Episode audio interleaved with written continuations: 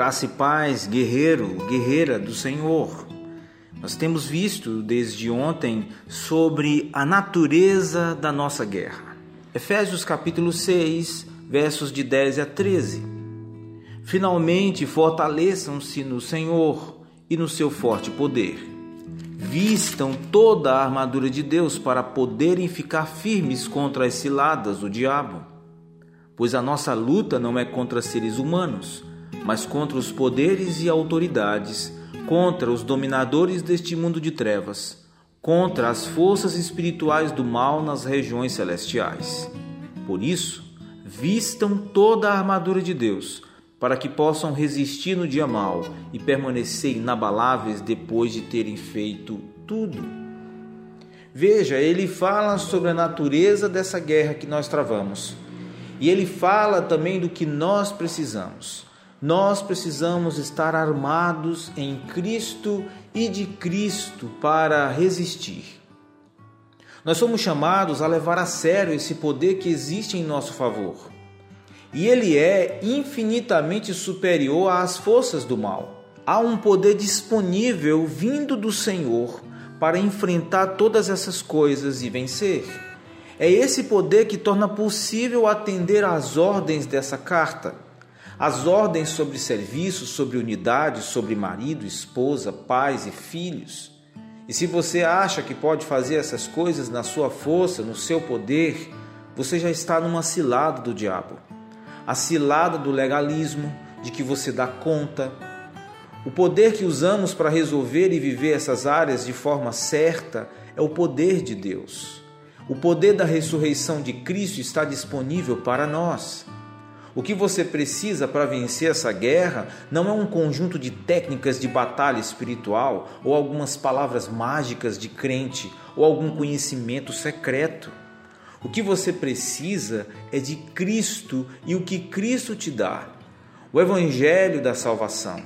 Se a luta é espiritual, a arma precisa ser espiritual, a armadura de Deus. Precisamos do poder que nos deu vida quando estávamos mortos em nossos pecados, como está em Efésios 2:1. Para vencer essa guerra, não há poder fora de Cristo. Para vencermos essa guerra, não há armadura de bons investimentos financeiros que vai nos ajudar. Não é a armadura da segurança e estabilidade de um belo emprego. Não é a armadura de bom sistema de segurança na sua casa não é a armadura de um ensino fundamental bem feito, não é a armadura de belo curso superior com várias pós-graduações, mestrados, doutorados e pós-doutorados. O que a gente precisa não é confiar no mérito humano, na erudição humana, na separação do mundo ou na nossa mente afiada. Não pense que é somente a sua santidade pessoal que você acha que foi conquistada com seu suor e lágrimas que vai te dar vitória nessa guerra. Confiar em você já é uma baita de uma cilada. Não é confiar em si, cristão. Nada do que você tem é poderoso o suficiente, mas o que é dado a você em Cristo é mais que suficiente a armadura de Deus. É um sistema completo de defesa e ataque contra o mal. É um equipamento, um aparato de guerra eficiente e letal contra as forças do mal é a roupa de guerra para a batalha do Senhor. Quando a igreja avança entrando nos lugares escuros desse mundo tenebroso, está lutando a guerra do Senhor, lugares onde a luz do Evangelho ainda não brilhou. Agora, lembre-se que nós temos responsabilidades em tudo o que o Senhor nos dá, que é dele. Veja no texto que é nossa responsabilidade colocar a armadura. Vistam-se da armadura ponha a armadura. Somos responsáveis diante de Deus por todos os meios de graça que Ele nos dá, por esse caminho que Ele nos providencia para sermos fortalecidos. A próxima parte do texto vai nos indicar o que nós devemos usar. É toda a armadura. Ela é dada integralmente. Não é para pôr o capacete e esquecer o cinturão. Ah, eu vou colocar o escudo, mas não quero espada, eu quero só me proteger ou eu saio com a espada de peito aberto sem colete. Entenda que no final das contas o que Paulo está dizendo é que temos o próprio poder do Cristo ressurreto em nosso favor. Não é a primeira vez em Efésios que Paulo diz que temos que nos revestir de algo. Em Efésios 4, 24, ele disse que temos que nos vestir do novo homem, criado em justiça e retidão provenientes da verdade. E ele insiste em nos dizer que o cristão de verdade é alguém que se veste de Jesus. Entenda que Deus é alguém que luta. No cântico de Moisés, lá em Êxodo, diz que ele desceu para o campo de batalha e lutou pelo seu povo. Entendo que a armadura tem a ver com o próprio Cristo. Ele é justiça, verdade, fé, paz, salvação. A roupa adequada para um cidadão do céu é Cristo. Nossa batalha espiritual vencemos revestidos de Cristo, dado a nós pelo Pai. Para enfrentar as trevas, você precisa de Jesus. Lembra quando ele disse: Sem mim nada podeis fazer? E entenda que essa luta não é minha, ele diz: é nossa. Você não luta sozinho, você luta com Cristo e seu povo, sua igreja.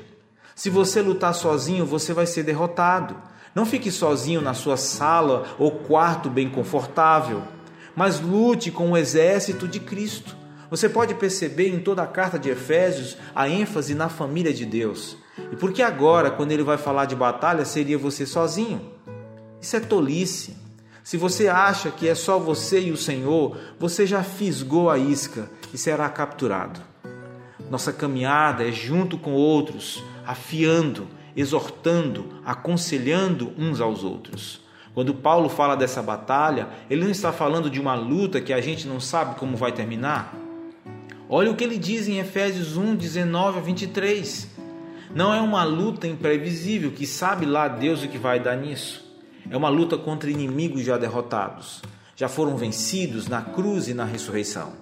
A cabeça da serpente já foi esmagada, basta a gente terminar o serviço. As forças do mal estão estribuchando e querendo armar ciladas para nós, mas a vitória ganha. Com a armadura que ele colocou em nossas mãos, temos o suficiente para vencer no dia mau. A sua união com Cristo, meu irmão, é mais do que uma mera roupa, é uma transformação de quem você é em alguém que nem ele ou como ele. É o poder de Deus que te salvou da morte eterna que vai te ajudar a chegar lá. Tenha bom ânimo, cristão. Ande com Cristo e vai ficar tudo bem. A Bíblia promete. Nós somos a igreja militante, é o nome dado para os cristãos ainda vivos, e temos a igreja triunfante, que são os crentes que já descansaram as armas. E temos um exército grande espalhado pelo mundo, mas tem muita gente sendo alistada e elas vão chegando aos poucos. Um dia essa luta vai acabar e o tempo de festa será maior que o tempo de luta. Esse tempo será eterno.